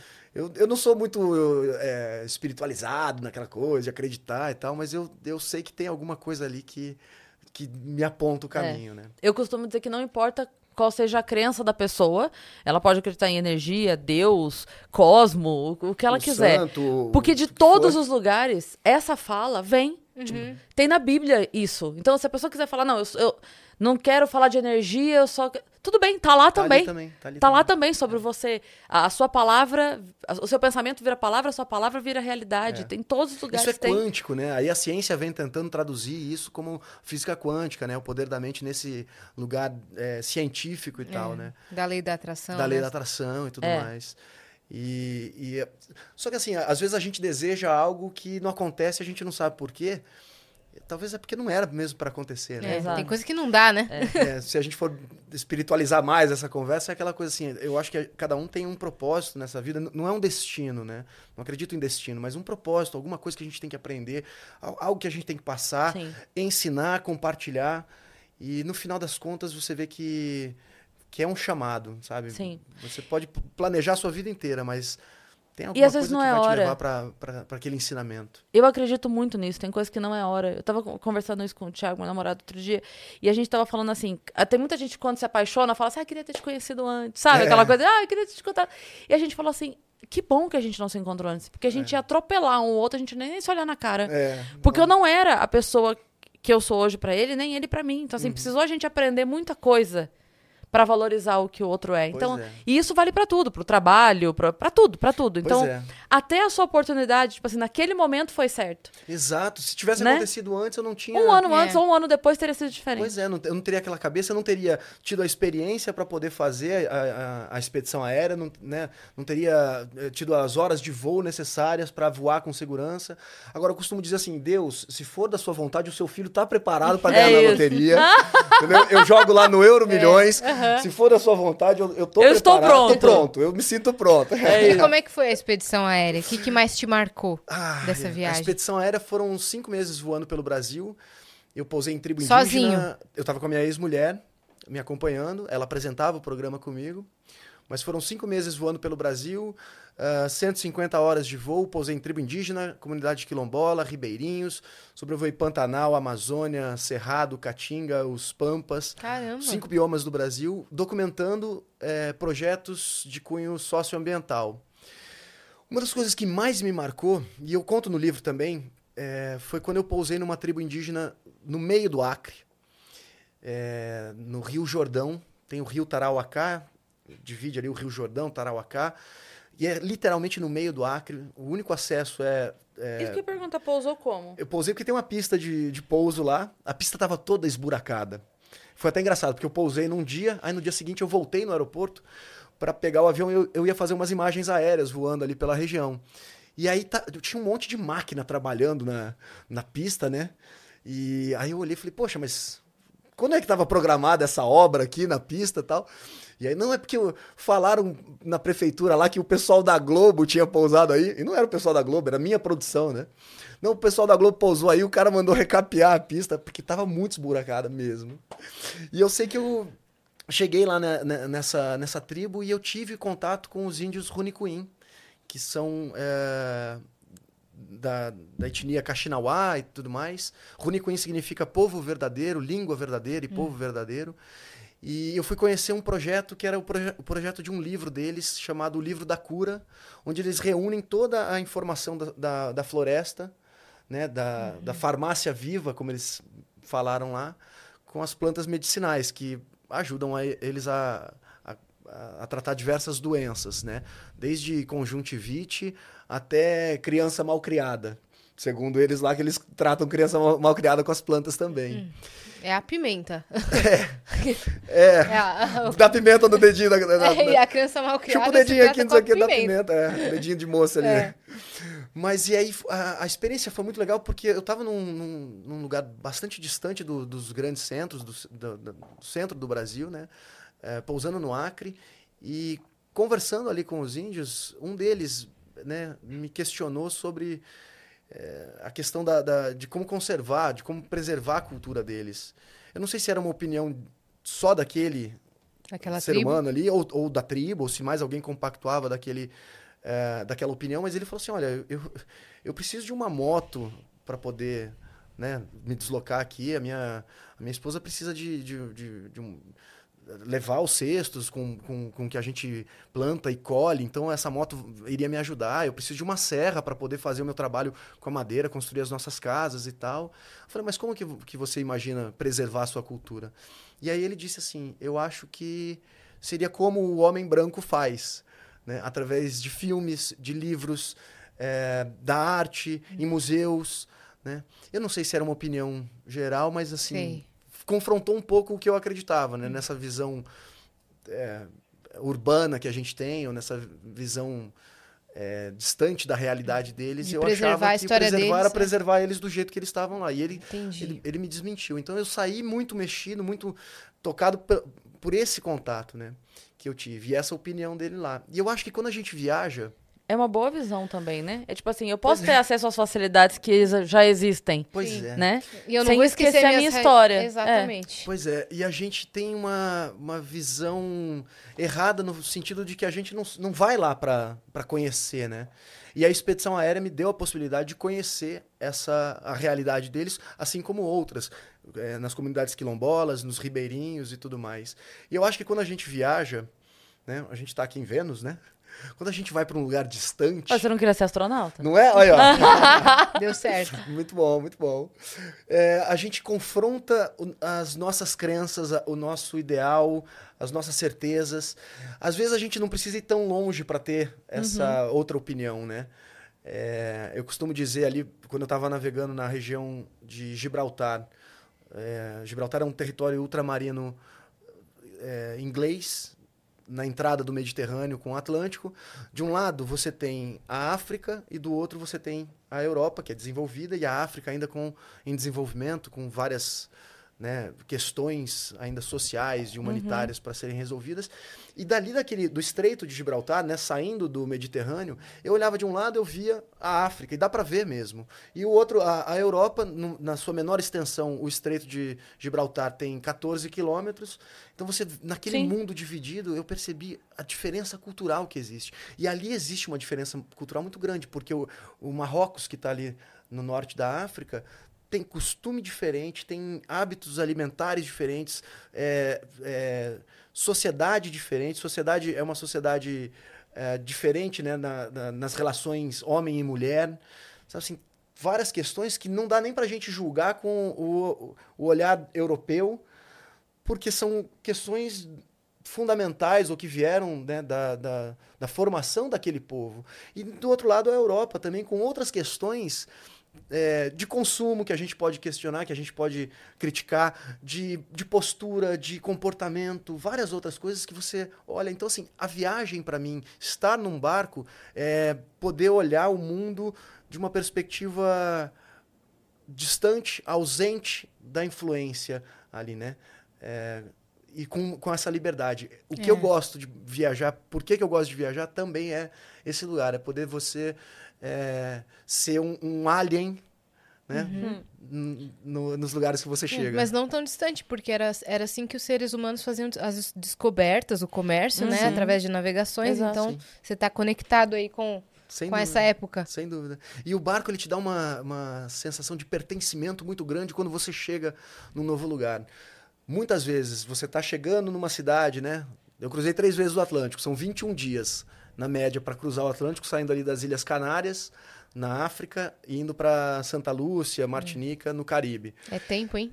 Quando você chega, né? 21 dias é muita coisa. Eu coloquei o relato no livro, são os 21 dias é, certinho ali um no diário de do... bordo. Uhum. Eu até recomendo às pessoas que leiam um dia por vez, né? Um dia por dia ah, para sentir. Tipo, você lê um capítulo do livro e lê um, uma página do diário de bordo. É, é um, um, dia você lê um, o, primeiro, as primeiras horas de navegação da travessia. No outro dia você lê o primeiro dia. A, as, outras, as, as 48 horas seguintes. Que você vai ter a sensação de como foi ficar tanto tempo no mar. E o engraçado é que, assim, quando a gente estava chegando na, no, no Caribe, oito ou dez horas antes de chegar já dava para ver a ilha. Só que ainda faltava esse, esse tempo para navegar. Então você já começa a ver o, o, seu destino, mas sem aquela ansiedade. Você não pode criar ansiedade, você terra não sabe como vista. vai ser. Terra vista, gritei terra vista. Gritou? Gritei terra vista, sim. E, e aí a sensação que você tem de pertencimento, eu acho que é um pouco, né, como foram na, nas, nas navegações, na era de ouro dos descobrimentos, né? É, descobrimento para o homem europeu, não para quem já estava aqui. Exato. Mas da gente, assim, se dar o direito de estar tá ali, sabe? Toda cidade que eu chego, toda cidade nova que eu chego, eu falo assim, cara, eu, eu conquistei o direito de estar tá aqui. Né? Eu vim pelos meus próprios meios. Só eu sei o que, que eu passei na navegação até aqui. E aí descobri uma nova cultura e estar tá aberto, né, humildemente, para é, trocar com quem você está encontrando e, e, acho que as pessoas acabam recebendo muito bem quem vem do mar. Sim. Né? E eu queria perguntar uma última coisa. Como é a lógica dessa autorização?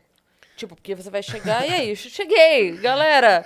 Porque para ir de avião tem passaporte, os caras é, todos, e faz... aí? Como é que é? Ah, na, dentro da, da Europa, eu tenho, eu tenho cidadania italiana, então eu viajo com meu passaporte europeu. Mas quando você sai, agora a Inglaterra, Gibraltar, pertence à Inglaterra não pertence mais à União Europeia, então você tem algumas, é, algumas burocracias para resolver, mesmo Marrocos ou então qualquer outro país, Croácia, Grécia, que você vá, você tem que fazer a imigração. A questão é que, assim, é bem menos tumultuado do que um aeroporto, porque no, no aeroporto chegam diversos aviões com 300 é. pessoas naquele momento. É, nas marinas, nos portos, são o volume de gente é muito menor. É, às vezes ele tem países ou tem situações que eles não estão tão preparados assim para te receber. Tem um horário específico, no aeroporto é 24 horas, né? um aeroporto internacional ele tem um protocolo de ter que ter a, a imigração 24 horas. Então, às vezes você tem que esperar que a imigração abra. Então, e tem que ficar lá dentro. Aí você sobe uma bandeira amarela, que a, a gente chama da, é a bandeira de quarentena. Então se passar uma fiscalização, vai ver que aquele barco ainda está em quarentena, chegou, mas está aguardando para fazer a imigração. Hum. Já aconteceu de da imigração abrir só durante os dias de semana, então assim, você chega no sábado, você tem que esperar até é, segunda-feira para poder fazer a imigração. E teoricamente você não pode desembarcar do, do barco, não pode ir para a cidade e tal. Obviamente, assim, se você tem uma necessidade de comprar suprimentos, ou comprar água, ou comprar Remédio. alimento, aí você abre uma exceção ali, mas o certo é que você tem que aguardar para fazer esse, esse, esse processo burocrático. Mas aí. você não precisa avisar antes que está indo. Você vai. A gente avisa na saída que a gente está saindo de um porto, né? Mas a, navegando... Tem uma comunicação igual nos aviões, assim? O avião é muito mais complexo, muito mais é, burocrático. Quando você decola um avião, você tem que ter plano de voo, você tem que ter é, as autorizações, você tem que ter alternativa que você vai. No barco, bem ou mal, talvez porque a humanidade navegue pelos mares há muito mais tempo do que o homem voa, né? A gente É. tem uma Uhum. história de 100, 100 e, e quase 120 anos, né? É, do homem voando. É, então, se vira aí, só avisa quando saiu é, e avisa quando chegar. é. Mas você faz, a- você faz a Se não tiver saída. um né? container no caminho, né? É. Uma baleia. É, nem uma baleia. né? Aí quando você chegar, você me conta que Pois é. chegou.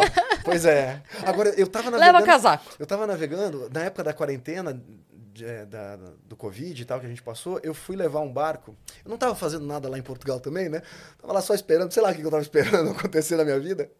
E aí tinha. Aí eu tava afim de navegar, e falei, ah, cara, deixa eu ver se tem alguém precisando de, de um. De tripulação, né? E tem sites. Isso é até uma dica para quem quer começar nesse universo e tal. Existem sites que você pode se cadastrar como tripulante para você ganhar experiência ou construir milhas, né? Que a gente, como a gente chama. E aí você encontra barcos e tal, né? Aí eu entrei, tinha um alemão precisando levar um barco dos Açores para Inglaterra. Aí eu chamei, mandei um, um e-mail pro cara, nem imaginei que ele fosse responder, né? Imaginei que o site, Tava desatualizado e qualquer tal. coisa assim. O que 40, 40 minutos depois ele falou: Não, Max, olha, eu tô aqui nos Açores, a gente pretende sair em dois dias. Se você tiver a disponibilidade de vir e tal, eu só não posso pagar a sua passagem. Aí eu falei: Ah, quer saber? Eu vou. A passagem era 90 euros de Lisboa para os Açores. Eu falei: Ah, eu vou. E todo mundo ficou preocupado, né? Porque você vai entrar num barco de uma pessoa que você não conhece, Podia ser um golpe, né? podia ser um golpe, vai saber a experiência que o cara tem de Uhum. navegação, vai saber as condições do barco e vai saber se não tem droga dentro do barco. Né? E ele Você ainda é podia ter Covid. E ele ainda podia ter Covid. Você é maluco. Pois é, aí eu fui. Aí o que, que eu fiz? Eu levei uma- a, a minha bandeira do Brasil, porque sempre que eu vou para um outro barco eu levo a minha bandeirinha do Brasil. E quando eu cheguei, eu falei: é, eu, vou, eu vou olhar qual é a do cara, né? Eu vou ver qual é o do barco, qual é a do cara. E. Lá eu vou- decido. Lá eu decido. Aí eu cheguei e era um rapaz jovem de 28 anos, mais novo do que eu, né? Eh, tinham mais outros dois moleques, um inglês, que nunca tinha entrado em barco nenhum, ia fazer a navegação, e um outro alemão, também jovem. E ele me perguntou, Max, por acaso você trouxe a bandeira do, do Brasil?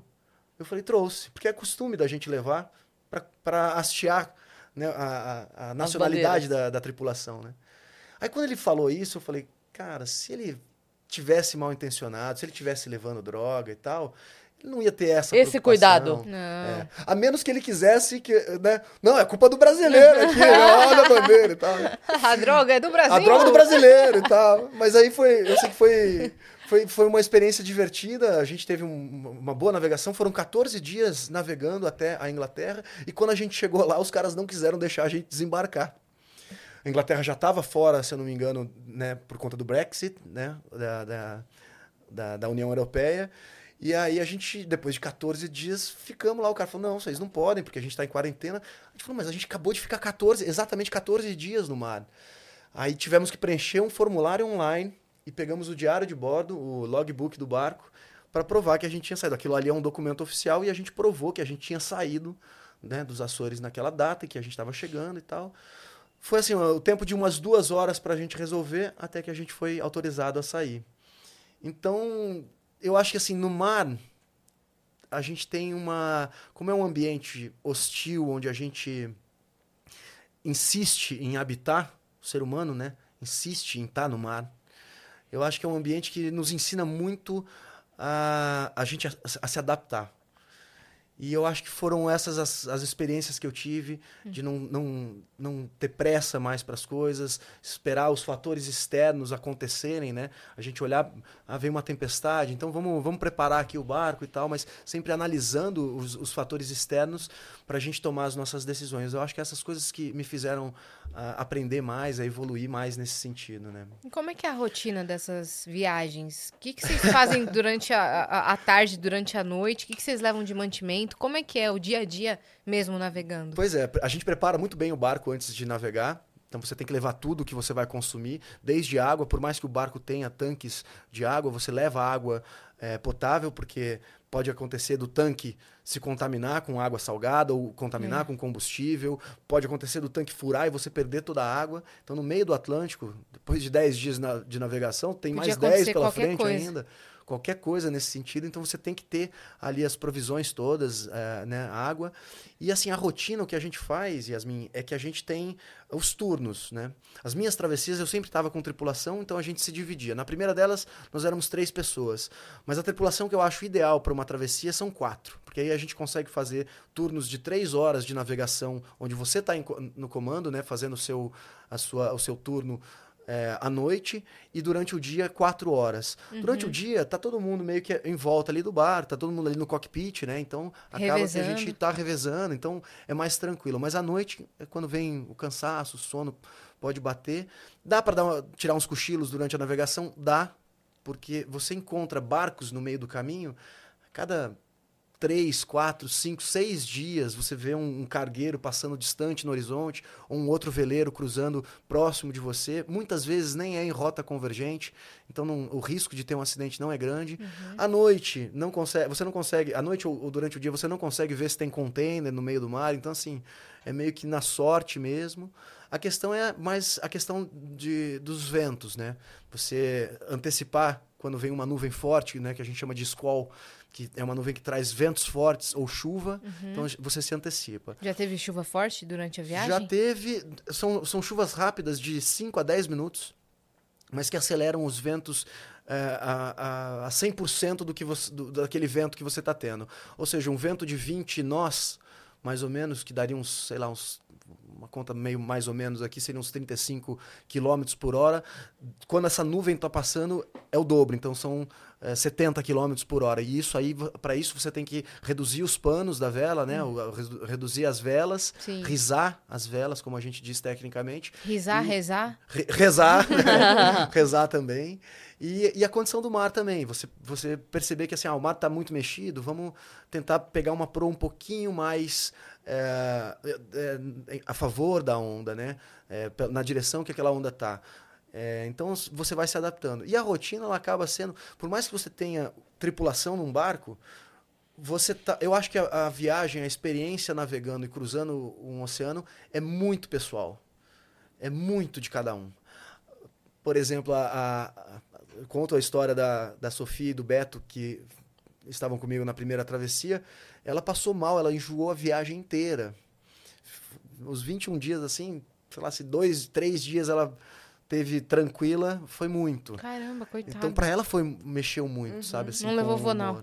Não levou. Não levou. não, acho que levou e tomava. Só que assim, você entra no barco, o barco não para nenhum momento de balançar. É. Então você vai sentindo aquele, aquele movimento, é, é, muito complicado. E você tem que cozinhar, você tem que fazer né, a, é, a, a sua higiene e tem que descansar. Muitas vezes você descansa, você dorme assim, de cansaço mesmo. Hum. Não é porque você, ah, não, agora é hora de dormir, vou lá, vou deitar, vou contar carneirinho. Hum. Carneirinho é. Vou contar as ondas que estão batendo, né? Sim. Conta as ondas que estão batendo e acaba. Mas é bom apagando. de dormir que parece um berço, né? É.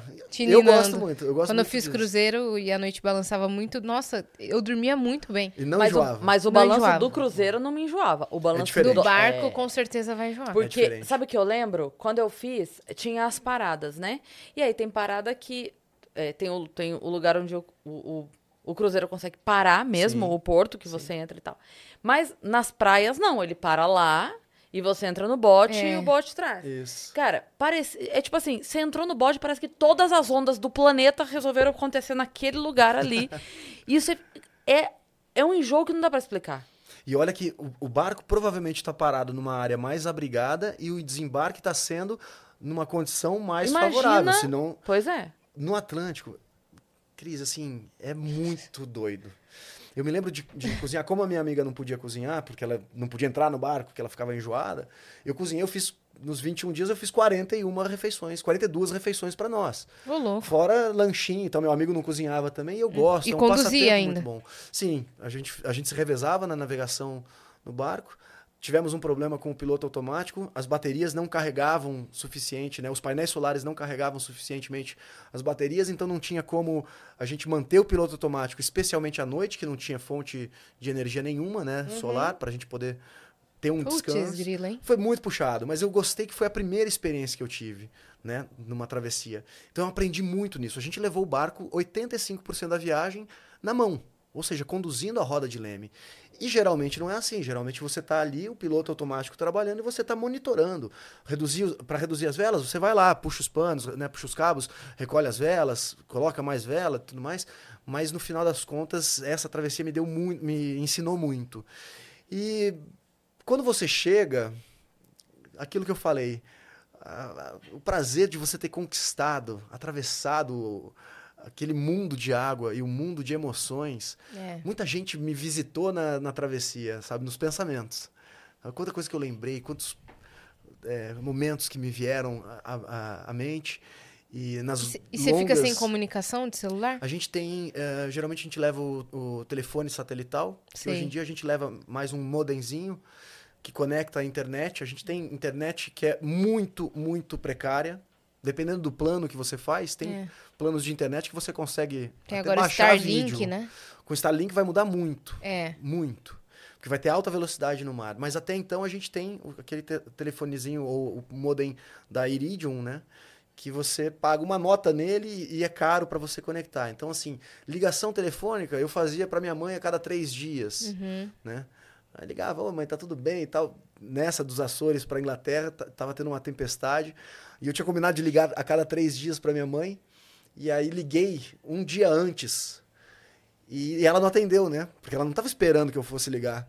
Pra quê, né? Ficou desesperada. Falou assim, por que, que o Max tá ligando? Tá, tá tendo uma tempestade. E depois não conseguia aí, falar. Aí, tava des... quando, quando eu falei com ela, né, um, no, no dia seguinte, aí eu deixei falar, ah, depois eu ligo para ela. Aí ela falou, Max, eu tava desesperada porque eu não tinha um GPS para te acompanhar. Às vezes a gente tem uhum. é, né, um, uma, um sistema que a pessoa pode acompanhar é, o barco onde ele tá no, no, meio do Atlântico, mas não tinha e tal. Minha mãe tava desesperada, falou, ai, Max, eu já tinha falado do seu irmão e não sei o que, coisa e tal. Acho que eu matava minha mãe, eu infartava minha mãe se eu fosse. É.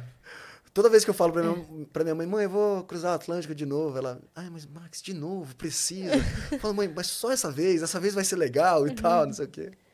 Mas aí a gente tem, a gente consegue receber e-mails de texto, né, para saber informação técnica de, de meteorologia, é, os prognósticos de meteorologia, para se a gente deve continuar seguindo nessa pro, ou se a gente Sim. muda um pouquinho o rumo mais para sul, para norte. Como faziam em 1700, né, mais ou menos. É quase isso. É. Naquela época ainda era mais difícil. Não tinha silver tape, né? Silver tape salva muito. Quando é quebra verdade. alguma coisa, vai lá, bota um silver tape, resolve o, o, problema ali. Mas, mas eu acho que assim, é uma, é uma experiência muito legal. É, eu, as pessoas mandam muita mensagem na, nas redes sociais. Ah, Max, não, que legal que você está fazendo. Nossa, me inspiro por você. Talvez não seja para todo mundo esse estilo de vida. Talvez a pessoa o seu desafio maior talvez seja ter um filho, uhum. é, mudar de profissão, mudar de cidade ou construir algo, né, uma empresa, né? Cada um tem a sua, o seu desafio para enfrentar. Eu acho que o meu ali ele ele é simbólico, né? Tem as metáforas da, do, do, do universo náutico que a gente traz para o nosso cotidiano, mas às vezes é, você tem que é, tem que descobrir qual é o seu propósito, o que, que você tem que fazer na sua vida. Com certeza.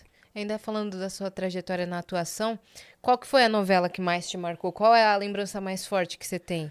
Pode ser com seus colegas de profissão, pode ser de uma cena de novela específica. Eu acho que foi a minha última novela, que foi em 2013 para 14, que eu fazia um piloto de avião da Força Aérea.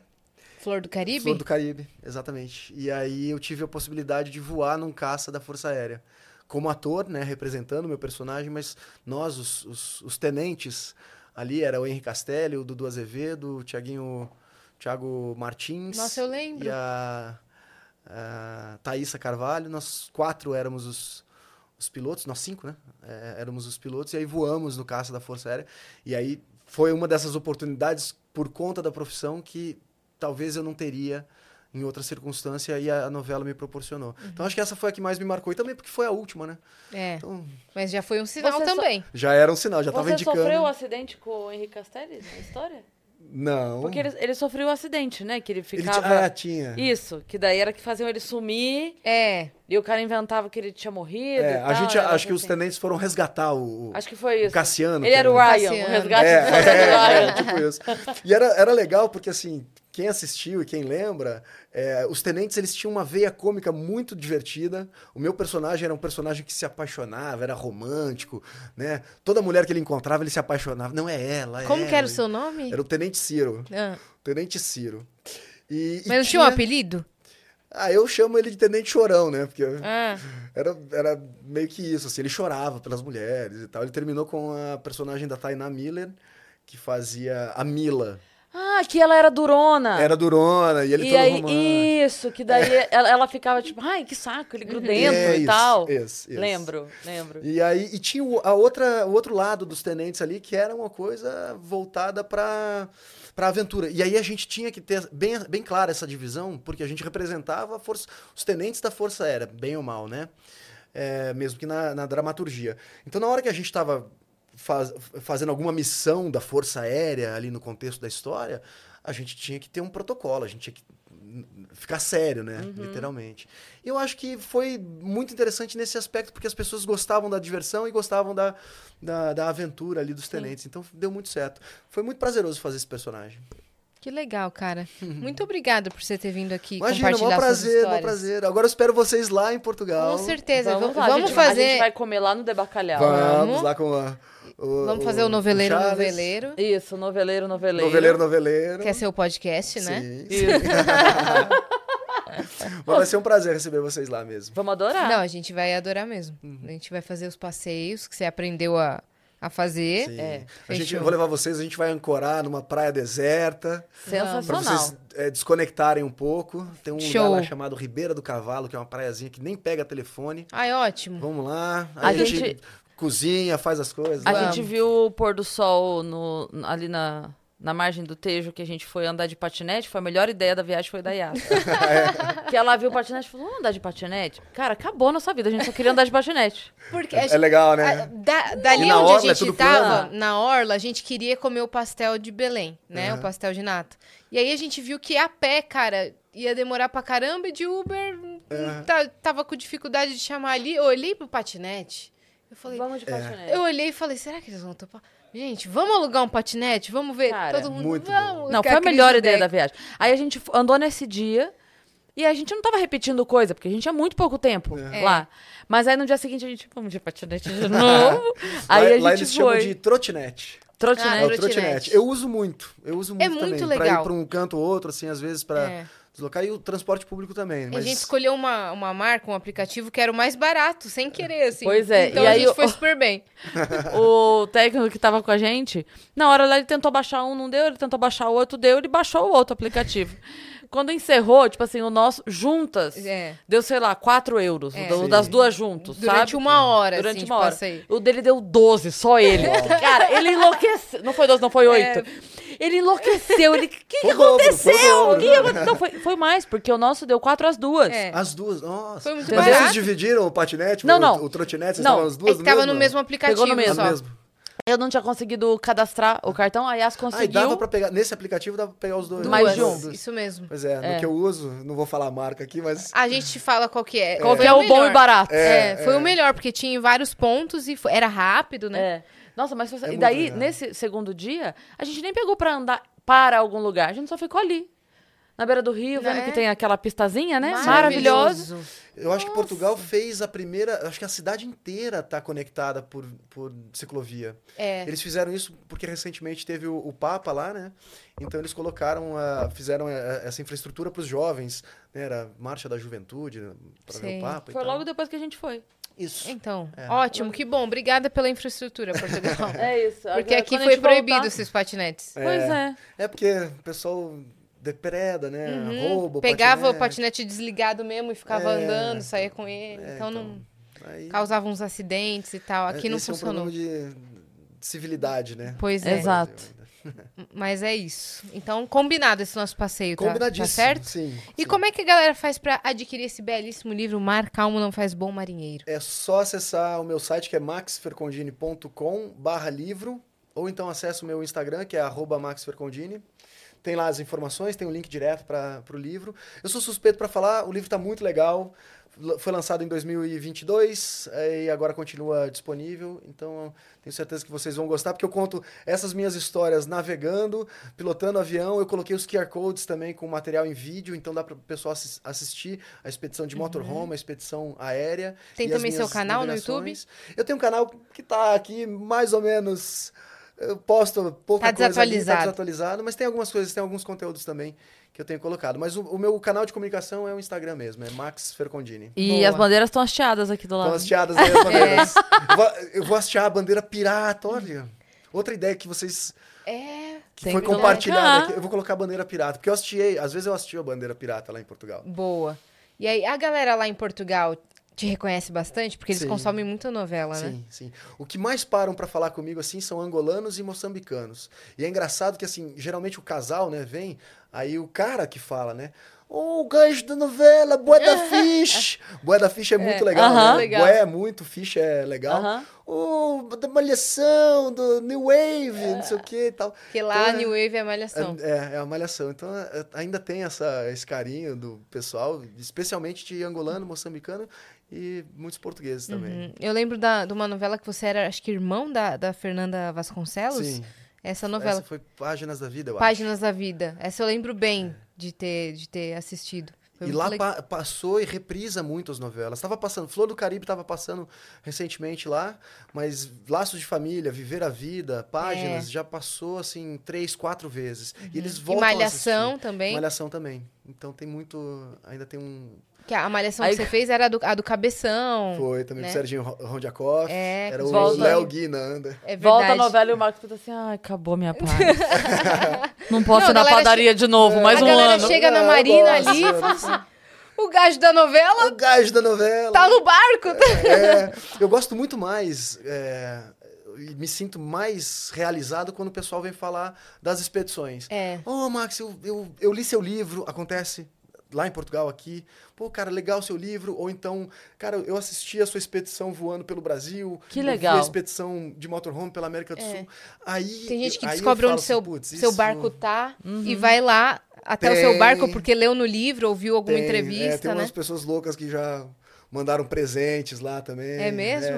É, às vezes acontece. Assim. Às vezes a pessoa se manda de presente também. É, é. O bom é que eu tô, como eu falei, né? Eu tô num Tô longe. É verdade. Tô longe, não tem acesso, então eu tô protegido ali. Bom, mas tem um capítulo aqui que bem chama Um Amor em Cada Porto. Então, é. assim, é, ah, é se eu você, fosse marinheiro. É você que tá prospectando. Prospectando, sugerindo, né? Sugerindo. É. Bom, a pessoa diz que ela pega a meta e escreve, é, né? Então... Ele escreveu. Aí não é culpa das pessoas, viu, Max? Pois não, é, eu tô brincando. É. Tudo dentro da segurança, é. né? E do é, respeito. Tem, com certeza, sem né? dúvida. Até porque a história do amor em cada porto foi uma descoberta nova que eu fiz por cada local que eu passei. Muito mais do que um relacionamento amoroso. Ah, né? entendi. Então, não... é, tem, uma, tem uma filosofia Não é sobre uma trás. pessoa em cada porto. O amor é o porto. Aconteceu, assim, de ter também. Mas daí não foi... Para de inventar. Antes de eu ter sido expulso do Tinder, porque eu fui expulso, né? Você foi expulso? Por mau comportamento. Tá, Mas a gente não... não vai acabar esse não, não, não, não, não, não. Não, vai eu acabar. Quero saber, eu quero, mas agora eu quero saber como é que você foi expulso do Tinder por mau Pois comportamento. é. Não existe isso. Vamos dar um spin-off aqui no, no, no... Não, é pra você No próximo episódio. Não fui eu, não fui eu que, não foi, era mau comportamento, mas Que assim, mau mal- comportamento? mau comportamento foi avaliado por outras pessoas. Na verdade, eles acharam, né, Que era fake. que era fake. E eu me lembro, na mesma época, a, a Michelle Pfeiffer, ou a Sil... a Lembro. Michelle Pfeiffer, Aham, aham. Que ela foi expulsa também do Tinder Sim. porque denunciaram que Sim. como era fake. Aí ela falou, mas só porque eu sou a Michelle Pfeiffer eu não posso... é, Querer paquerar? não posso paquerar? Não posso encontrar alguém no Tinder? E aí, uma vez eu, eu chegando, acho que em São Paulo, ou. É, aqui em São Paulo, de avião, e eu liguei o telefone antes da hora. E aí, tipo assim, eu fui passando São Paulo inteiro com o Tinder ligado. Então, assim, tinham 900, 900 matches ali. E eu era gold, hein? Eu era gold. o melhor da entrevista ficou pro final, né? Essa E informação escondeu. E aí eu sei que. Aí, aí teve muita denúncia. Porque eu coloquei Max É. e coloquei minha foto ali, né? E o aplicativo ficou louco. Ele falou, como assim? Ele tá em São Paulo, Pois Rio de é. Janeiro? Pois é, foi meio que isso. Aí, aí eu fui é, denunciado uma, uma vez, uma terceira vez, e eu não tive nem chance, né, de falar que eu era De eu provar. mesmo e tal. E aí foi isso, mas assim, por que eu tava falando do. Do amor, Mas um amor em cada porto. né? Eu, Então, eu não sei se, enfim, se você pode voltar ou não, mas hoje em dia você pode fazer a, a verificação. a É, verificação, hoje né? tem É. o perfil verificado. Muito por sua culpa, com certeza. Você e a Michelle É, e Pfeiffer. da É. Michelle Pfeiffer. Não, agora eu, eu tô. eu- Ah, eu- é, não, eu- não, não, não, não, não tô, não tô saindo com nenhuma mulher agora, eu tô. é, é, é, como é que se fala? Fechado mais, pra balanço. Não, eu tô mais interessado nas relações é, não virtuais. Então, se quiser me conhecer, vai lá no Parque das Nações, na Marina e tal. Não, A olha gente ele se um café. contradizendo. Vai no De Bacalhau, É, Vai no De Bacalhau. Vamos marcar no De Bacalhau. que Marca o lá. Charles lá te explica como é que chega até o Isso, mar. É. Isso, é isso. Melhor é o isso. De Bacalhau pra você. Você pode marcar todos os dates lá, Pois é, é. entendeu? Ele acabou de falar, às Ainda vezes mais lá que eles me dão gente... cortesia, né? Já sai barato o jantar. Porque ele Não, acabou de falar, às vezes vai gente doida lá no barco, cinco minutos depois, vão lá me visitar. É, né? é, é tipo isso, né? Tá doido? É, é, é, no paradoxo, não, é, É, é, é, controvérsia. con- né? Contradição. É contraditório. né? Contraditório. É isso. Enfim, Mas, bom, obrigada por você ter vindo, tá? Imagina, Sigam o a Max em todas as redes sociais, tá? Comprem o livro. O pessoal te encontra aqui no Brasil só no ano que vem agora? Eu volto ainda a fazer uma palestra em novembro, mas... É, Então é, tô- contratem palestras é, também, Se né? quiserem contratar Isso. minha palestra, também me manda mensagem lá no Instagram que eu encaminho para minha assessoria. Boa. Boa. E você que ficou até Obrigado. aqui, se inscreve aí no canal do Vênus, tá bom? Pra gente chegar logo a 2 milhões de inscritos. E também nos sigam em todas as redes sociais, arroba o Vênus Podcast. E segue a gente também nas nossas redes pessoais sensuais. Cris Paiva com dois S e As e assine. Segue a gente lá.